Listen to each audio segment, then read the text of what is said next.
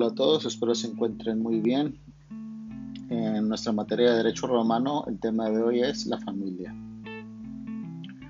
La familia en Roma se regía principalmente por el pater familias, que en este caso era el hombre que conformaba eh, una familia al casarse y o esposarse con una mujer. En este caso eh, se le conocía que la mujer salía de su familia civil para formar parte de la familia, en este caso del marido.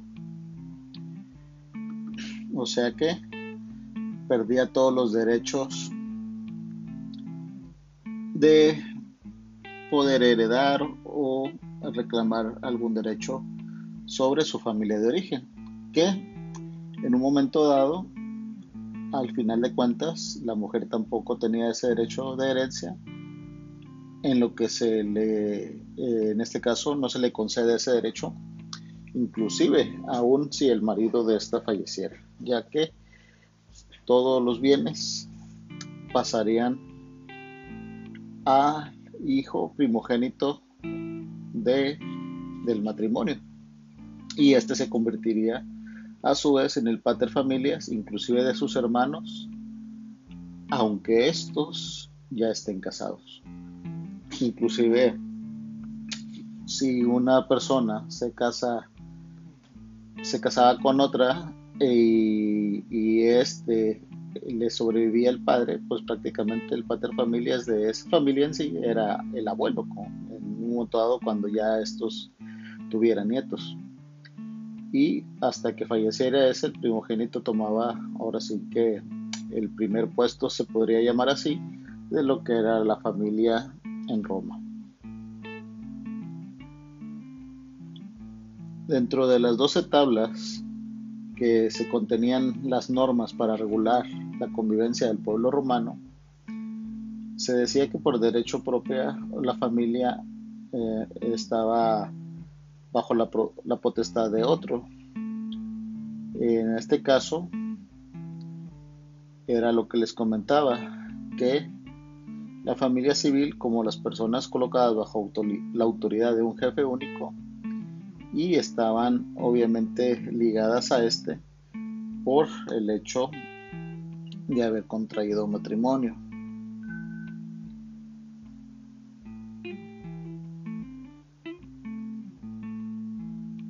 Dentro de lo que era la familia se contemplaban dos tipos de parentesco. El primero era Lagnatio, que se escribe A-G-N-A-T-I-O. Es el parentesco civil fundado sobre la autoridad paterna, pues del pater familia dependía la composición de la familia, siendo libre de cambiarla a su arbitrio. Son parientes agnados, en términos generales, los descendientes por vía de varones de un jefe de familia común, colocados bajo su autoridad o que los que estarían si vivieran. La cognatio a su vez es el parentesco que une a las personas descendientes unas de otras en línea directa o que desciende de un autor común sin distinción de sexo. Este es el parentesco natural o de la sangre, aceptando desde Justiniano y el que el pretor eh, principio a reconocer a derechos oponiéndose a lo que era el parentesco civil. Entonces, haciendo la diferencia, la agnatio, en este caso, por parentesco de agnatio se consideraban no nada más aquellos que nacían bajo eh, eh, línea directa de, en este caso, del pater family, sino también aquellos que pudieran considerarse como este, eh, otros familiares, inclusive por adopción, de, personas eh, no necesariamente menores de edad, sino que entraban en este caso a la protección de este pater families, aunque no fueran de consanguinidad directa. Y la cognatio pues era forzosamente el parentesco que sí tenía que ver el hecho de, que tenías que ser descendiente de, del pater families por sangre Y aquí nos dice sin distinción de sexo, o sea que pues ahí sí toman en cuenta a la mujer que es parentesco por cognatio independientemente de si es mujer. Porque acuérdense que lo que les comentaba al principio, que cuando una mujer se esposaba, perdía, pues, como quien dice, el lazo del pater families de origen y se allegaba a una nueva familia y sus derechos y obligaciones pues serían con esta nueva familia. Continuamos con el segundo subtema que es la patria potestad y manus. La patria potestad pertenece al jefe de familia sobre los descendientes que forman parte de la familia civil. El derecho de potestad que tenemos sobre los hijos es propio de los ciudadanos romanos, porque no hay otros pueblos que tengan sobre sus hijos una potestad como el que se tenía en Roma ya que como les comentaba, independientemente de que estos hijos del pater family se casaran, pues mientras éste viviera todavía seguían bajo la patria potestad de éste. Y por la mano se entiende que era la potestad establecida por derecho civil que ejercía el pater familis sobre la esposa, que en este caso pues era eh, ahora sí que eh, la obligación de la esposa a estar bajo la orden y el cuidado de su esposo. Y es pues de donde viene que se pide la mano de la esposa en lo que viene siendo cuando uno se compromete con la familia del esposo y que dice vamos a hacer la ceremonia de una petición de mano, es ahí su origen, porque en Roma se le conocía a la esposa como la manus cuando, en este caso se cambiaba de su familia de origen a la nueva, en este caso pues del esposo. Para los romanos, la mano o la manus es el miembro que puede manifestar exteriormente el poder, de ahí que la manus constituyese de manera significativa el poder del marido sobre la mujer, sin perjuicio de que con el correr de los tiempos se hubiese restringido el poder que ésta concedía al marido.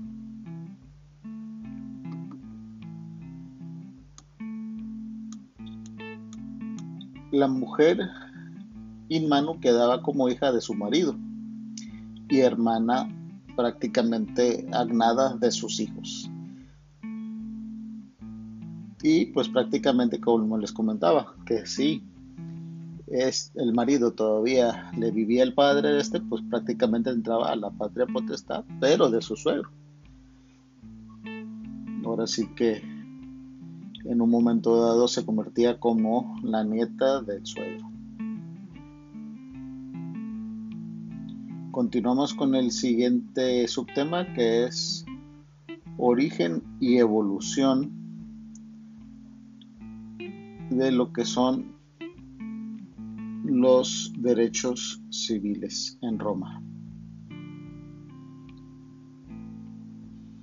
En primera mano veremos lo que es el Ius Vitae Nesisque, que se escribe como IUS, Ius Vitae, B-I-T-A-E, Nesisque, N-E-C-I SQUE, que era que el padre o el abuelo tenían un poder disciplinario casi ilimitado sobre el hijo, hasta inclusive podía matarlo.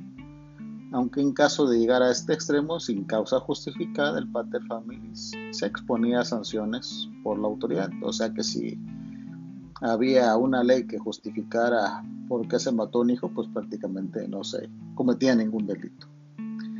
Este derecho se fue suprimiendo en varias etapas. Si el padre pudo por mucho tiempo maltratar al hijo, pudo venderlo o inclusive exponerlo. La venta todavía estaba permitida por Justiniano, siempre que se trate de situaciones de emergencia financiera. Pues prácticamente era un esclavo. La exposición es objeto de una amplia y variada legislación durante el Bajo Imperio en Roma y finalmente tratada como un crimen equiparable con el homicidio. Eh, en este caso, ya en la época moderna del Imperio Romano.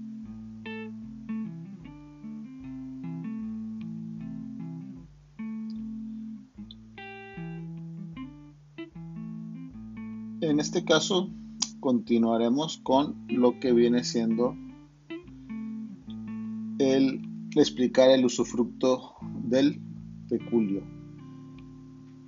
Peculio castrense.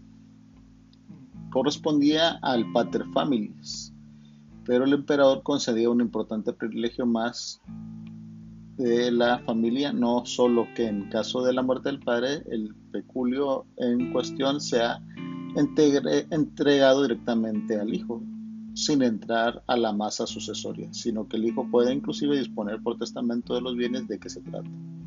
En este caso, eh, lo que se le conoce como peculio, pues es obviamente todo lo que tiene derecho a, a heredar de caso de que su padre falleció. Esto nos da pie a lo que viene siendo nuestro siguiente subtema, que es breve referencia a las facultades que otorgaba la patria potestad sobre el patrimonio. La patria potestad es una de las instituciones más típicas del derecho romano. La patria potestad es un poder civil que el padre ejerce sobre eh, sus hijos legítimos, sean estos matrimoniales o no. Ese poder civil de alguna forma condiciona la situación y la condición de los hijos de familia. Los efectos personales que puede ejercer el pater familis sobre sus hijos son el, lo que se le conocía como el ius punuendi, que se escribe P-U-N-I-E-N-D-I,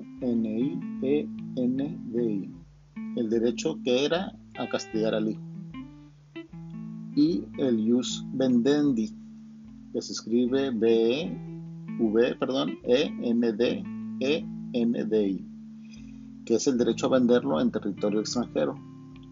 No, no podía venderse como esclavo en territorio romano, pero sí se podía ser entregado en lo que se le conocía como incausa mancipi. Incausa, como se escucha, y Mancipi se escribe M-A-N-S-I-P y doble I latina. Potestad que tiene el pater familis por el cual puede abandonar a su hijo libremente, pero esto último no nos menciona el texto que no era tan frecuente. Los efectos patrimoniales como se ve afectado al hijo por la patria potestad, la situación patrimonial del hijo de la familia parece marcada por una serie de incapacidades que determinan importantes limitaciones en su posibilidad de actuación. La primera y esencial es que los alieni y urus no tienen capacidad de ser titulares de un patrimonio. En este caso eran los incapacitados y o con limitaciones alieni iurus se escribe A L I E N I. Iurus es I U R I S. Y lo que son los alieni iurus son lo contrario a la si iurus. Tú no eres un iurus hasta que el pater familias no fallezca o se haga una ceremonia de emancipación La capacidad jurídica de las personas se establece en relación a la posición que tiene la familia. Solo los padres de familia tienen plena capacidad jurídica para el derecho privado. Solo ellos son su iuris, quienes están sometidos al pater familias. Los hijos y los esclavos son alieni iuris. Los hijos están sometidos permanentemente a la potestad paterna y los esclavos a la potestad de dueño.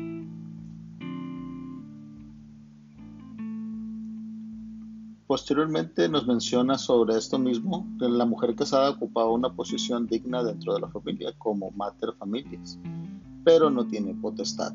ella, según haya sido el matrimonio, puede seguir sujeta a la potestad de su padre o quedar sujeta a la potestad de su marido o de su suegro.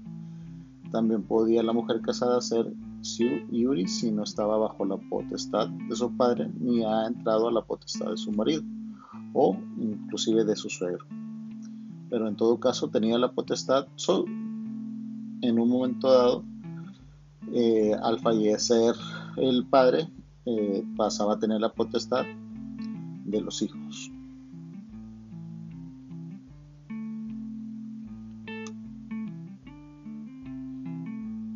La patria potestad se adquiere en un momento de varias formas en lo que era la antigua Roma.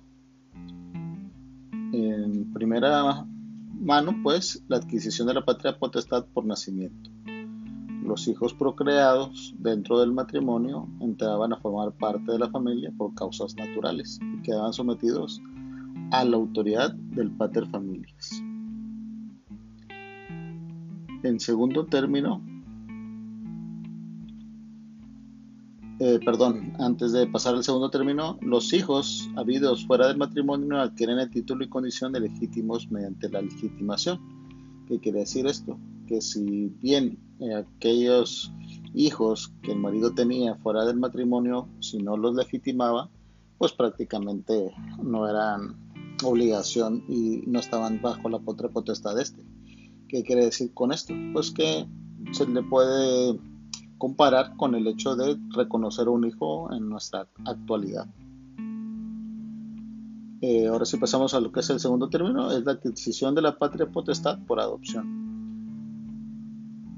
La adopción en general es la integración de un extraño como hijo en el seno de la familia. Y hay dos clases de adopción. La de una persona su, sui juris, denominada adrogatio, que se escribe A-D-R-O-G-A-T-I-O, y la de una persona aliene juris, que es la adopción propiamente dicha, la adoptio que se escribe A-D-O-P-T-I-O. La adrogación, que es el género de adopción más antiguo, cuando el pater familias adopta a una persona si iuris, esto es, a otra pater familias, no solo se somete a su autoridad el adoptado, sino que toda su familia entra a formar parte de aquella del arrogante, el cual, aunque en un principio adquiría a título universal todo el patrimonio del arrogado en época justiniana, solo adquiere el usufructo y administración del mismo. ¿Qué quiere decir esto? Que en caso de que esta persona tuviera una familia y un pater familias de otra, lo toma como una adopción, que era la adopción a drogatio pasaba a ser toda la familia también adoptada de este.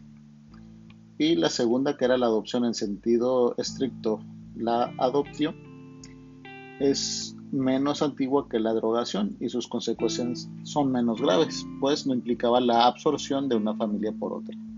Mediante ella una persona dejaba su familia de origen y entraba a formar parte de la familia del adoptante. Antiguamente la adopción se operaba mediante un proceso fingido entre el adoptante y el pater familias del que iba a ser adoptado y ante la pasividad de un pater familias que no se oponía en el juicio, el magistrado accedía a tal pretensión, adjudicándoselo como filius al que así lo reclamaba. En consecuencia, el pater familias a cuya autoridad estaba sometido el adoptado, antes del fingido proceso, perdía la patria potestad sobre el mismo que se sometía a la patria potestad del adoptante. Posteriormente se simplificó el procedimiento de adopción quedando consumada con una simple declaración concorde de las tres partes interesadas ante el magistrado, esto es, adoptante y el padre de este, de todo lo cual queda efectivamente la constancia de que todas las partes, en este caso, estaban de acuerdo en llevar a cabo esta adopción. Que en un momento dado pues es lo que más se acerca a nuestra actualidad, que cuando una persona quiere dar en adopción un hijo y está de acuerdo, pues tiene que acudir ante el juez en una audiencia manifestar que su libre albedrío y sin presión y sin eh, beneficio alguno está dando en adopción a otra familia, obviamente a su hijo. Esto pues es cuestión de que también el juez lo apruebe, ya que tienen que pasar y ofrecer una serie de pruebas para saber si son personas aptas para llevar a cabo o tener el cuidado bajo ellos un menor de edad.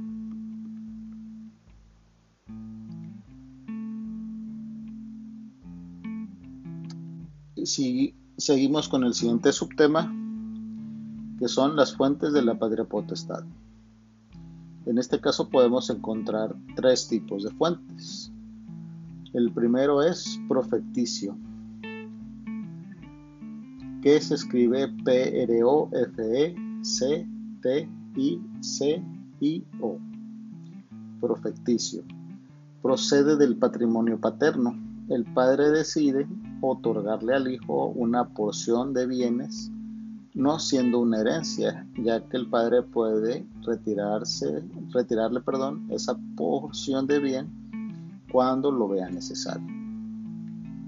Aquí haciendo un paréntesis, pues prácticamente es el hecho de que estaba otorgando como una donación que se le pudiera conceder hoy, o conocer hoy, perdón, pero pues no es una adopción plena, ya que es eh, una donación plena, ya que el hecho es de que el pater family se lo retiraría cuando el asilo eh, se le ocurriera.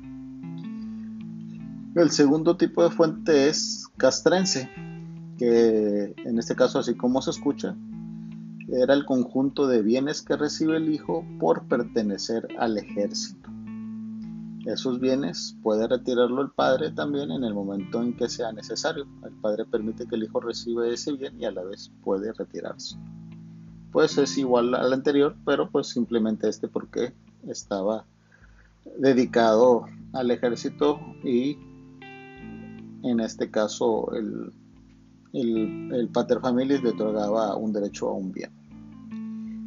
Ah, en el siguiente que lo que viene siendo el adventicio, que se escribe A D V E N T I C I O.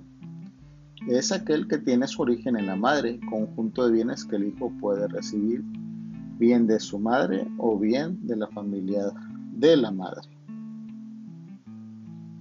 En estos casos se daba pues cuando en un momento dado la madre que se suponía, bueno, perdía más bien todos los derechos de heredar de su familia de origen, pero en aquellos casos que ya no había hermanos eh, a quien pudieran ellos recibir esta herencia, pues prácticamente en un momento dado momento dado este, ya se llevaba a cabo lo que viene siendo entregarle todos los bienes que haya dejado el pater familias a, a, esta hija y, y a su vez el hijo de ella pues recibía este derecho.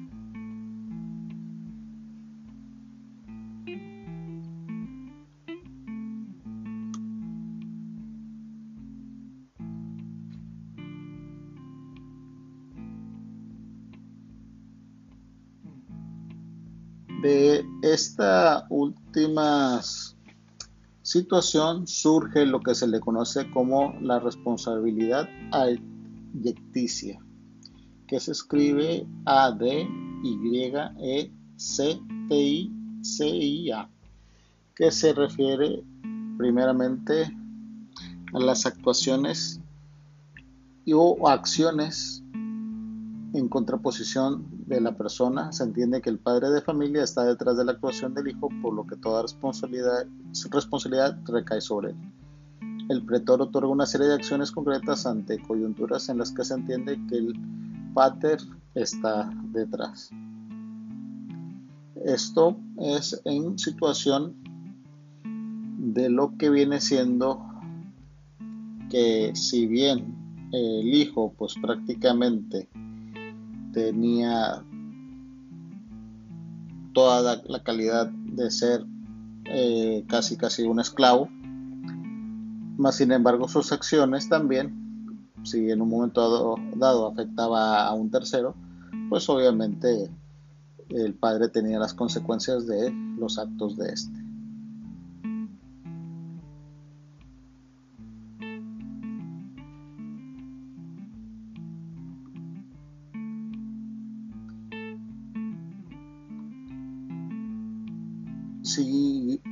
Con el siguiente subtema que es concubinato. El concubinato es la unión estable entre personas libres sin lo que es el llevar a cabo el matrimonio. Esto es, sin voluntad de ser marido y mujer, era denominada en la antigua sociedad romana como concubinato. Precisamente la estabilidad del concubinato fue la característica que lo distinguió de otras relaciones esporádicas y pasajeras, consideradas ilícitas. El concubinato fue muy frecuente en la época imperial y constituía una unión de hecho perfectamente lícita. La causa de su difusión parece encontrarse en la recordada legislación matrimonial de Augusto, que prohibía el matrimonio con personas de rango social inferior. Así, un senador, al no poder contraer matrimonio con una liberta o con una mujer de, de en su momento en, en la sociedad romana de dudosa reputación, acudía al concubinato y tomaba una concubina. En la misma situación se encontraban los soldados quienes desde Augusto no podían contraer matrimonio hasta que hubiesen finalizado el servicio militar. Y dado que su duración era muy dilatada, resultaba inevitable que recurriesen al concubinato. Esta injusta prohibición, auspiciada por Augusto, fue derogada 200 años más tarde por Séptimo Severo.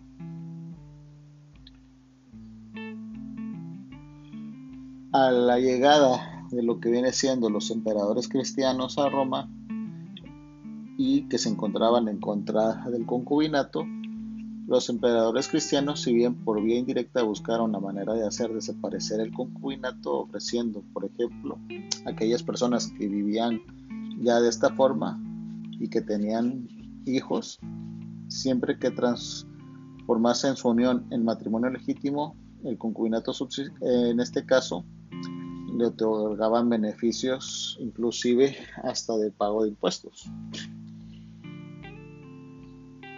Eh, posteriormente, eh, lo que viene siendo en la época de Justiniano, mostrándose favorable, con, conectó al concubinato determinados efectos, como conceder a la concubina y a los hijos naturales un limitado derecho de sucesión intestada convirtiéndolo así, desde el punto de vista social, en una especie de matrimonio de orden inferior, que exigía en la práctica los mismos requisitos que el, matrimonio legítimo. El concubinato no fue abolido hasta el siglo IX por una constitución de León el filósofo. Y hoy en nuestros días, pues en un momento dado se retomó y sigue vigente en, nuestro caso, pues, para que se decrete un concubinato de acuerdo a nuestro Código Civil, en este caso específico al, en el Código de Baja California Sur, señalan tres supuestos. El primero es que tengan cinco años viviendo juntos ininterrumpidos y estar libre de matrimonio, obviamente ambas personas, del matrimonio civil. En segundo término, se menciona que pueden adquirir la calidad de concubinato al procrear un hijo antes inclusive de haber vivido cinco años ininterrumpidos juntos. Así que sí, al año que empezaron a vivir, tuvieron un hijo, pues ya prácticamente tienen la calidad de concubinato. Y por último, la tercera, pues prácticamente las personas que se casan por alguna religión, obtienen esa calidad de concubinato, que si bien no se casaron por lo que se le conoce civilmente el acto del matrimonio, pero si se casan por cuestiones religiosas, ya adquieren esa calidad. Que en un momento, en este caso, pues se tiende una situación en contraposición, ya que en la antigua Roma pues se decía que el concubinato no era legal cuando entraron los emperadores de pensamiento, eh, en este caso cristiano. Y ahora por lo civil se adquiere este término de concubinato si te casas por, en este caso, pues no necesariamente por la religión cristiana, pero sí por cualquier otra religión.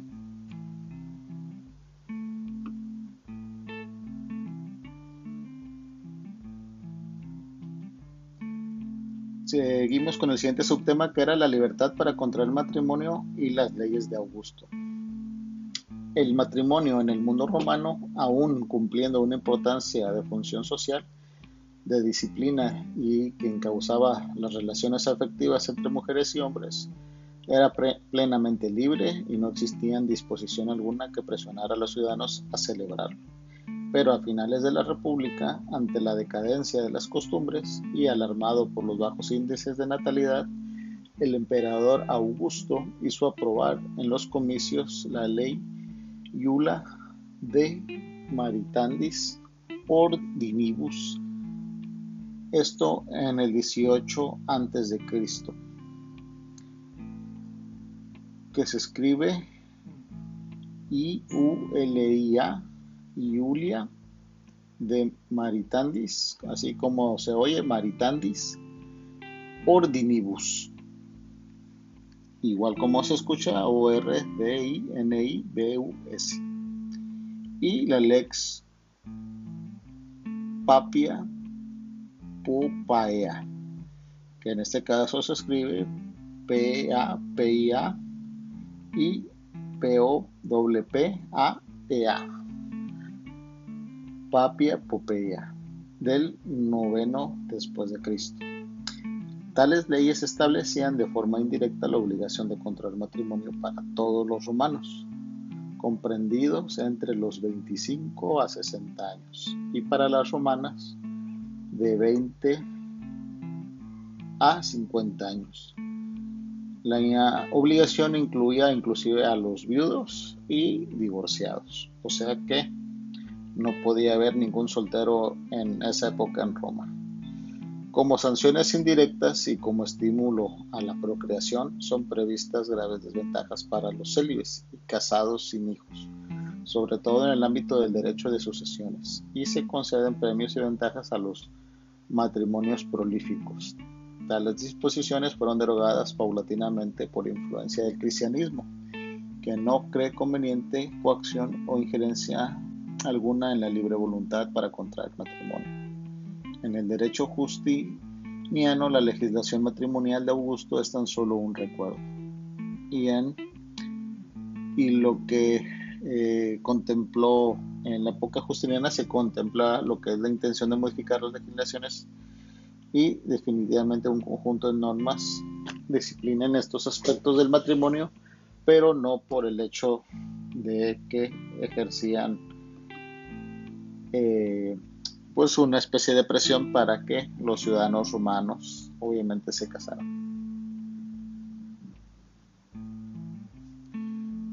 Seguimos con el siguiente subtema que eran los requisitos para contraer matrimonio en Roma. El derecho, romano, el matrimonio que se conocía como Iustai TIAE, que se escribe I-U-S-T-A-E, N-U-P-T-I-A-E, es el celebrado conforme a las leyes civiles, en que el adjetivo femenino plural Yustai hace referencia a la, conformidad de esta situación con el Yus, con la ley. Así, la Yustai Nuptiae es el matrimonio cuyos efectos, tanto patrimoniales como familiares, son tomados en consideración en las decisiones de los juristas romanos. Así, por ejemplo, uno de estos juristas lo define como la unión del hombre y de la mujer, implicando consorcio por toda la vida e igualdad de derechos divinos y humanos. Y por su parte, el emperador Justiniano expresa que es la unión del hombre y la mujer con la intención de continuar la vida en común. Conviene destacar que en Roma el matrimonio era una situación de hecho reconocida y aceptada por la sociedad y no un contrato solemne como lo es hoy en la mayoría de los países. Su importancia radica en que es el fundamento de la familia romana y de ahí que aun cuando no sea un acto jurídico, sí produce efectos jurídicos importantes. Entre estos efectos jurídicos vamos a señalar los más relevantes. Eh, en este caso, la mujer participa de la condición social del marido y le debe fidelidad, existiendo entre los cónyuges una obligación de recíproco respeto y que se traduce en una serie de disposiciones. El adulterio de la mujer se castiga con más severidad por él que la, perdón, que la del marido, disponiendo Justiniano el ingreso de la mujer adúltera en un convento y facultando al marido para hacer cesar la pena reponiendo con su mujer la vida conyugal. Por otra parte, ni el marido ni la mujer pueden actuar en juicio el uno frente al otro, estando exentos a sí mismos de testificar recíprocamente en contra. Otra consecuencia era el orden patrimonial, cuando el matrimonio iba acompañado de un conventio in manu, que viene siendo eh, que se escribe conventio, C-O-N-V-E-N-T-I-O, in manu. Todos los bienes que la mujer poseyera antes de contraerlo y todos los que durante el mismo adquiriese pasaban a ser propiedad del marido, o en su caso, de su pater familias. Y en compensación a la muerte, en compensación a la muerte de su marido, la mujer le sucedía como si fuese una hija. Si el matrimonio no iba acompañado de la conventio humanum, se producía en principio un régimen de separación de bienes, que funcionaba de distinta forma según que la mujer fuese, en este caso, eh, adquiría durante un matrimonio el beneficio del pater familias y si era eh, independiente. En este caso, pues, dependía si la mujer venía de un pater familias o si ya en un momento dado ella no tenía bajo, eh, ahora sí que no estaba bajo la patria potestad de un pater familias, todo dependía de esa situación. Si la mujer, por los bienes que poseyera, pues eran de ellas en el momento de que se separase en un momento dado de del marido con el que se haya casado. en este caso pues eran como quien dice las principales situaciones legales por las cuales en un momento dado se contraía por lo que viene siendo el hecho de llevar a cabo y o casarse civilmente eh, en el imperio romano. La manera de disolver en un momento dado del matrimonio por incapacidad sobrevenida de alguno de los cónyuges era, en este caso, eh, la pérdida de la libertad o de la ciudadanía, ciudadanía disolvía lógicamente el matrimonio porque las justas nupcias solo eran posibles entre personas libres. En este caso quiere decir que si en un momento dado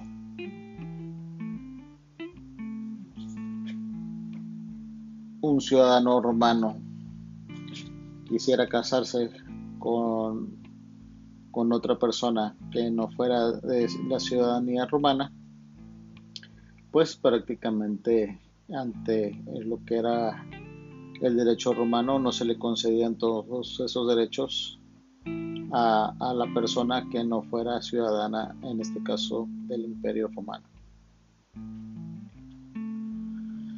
Hasta aquí lo que es el tema de la familia en derecho romano y en un momento dado pues eh, para que tengan en cuenta que el resumen de, este capítulo pues va a ser parte de su calificación final para llevar a cabo eh, su resumen en su cuaderno y para que me lo pasen a la brevedad posible, ya sea por correo o por eh, mismo WhatsApp. Muchas gracias.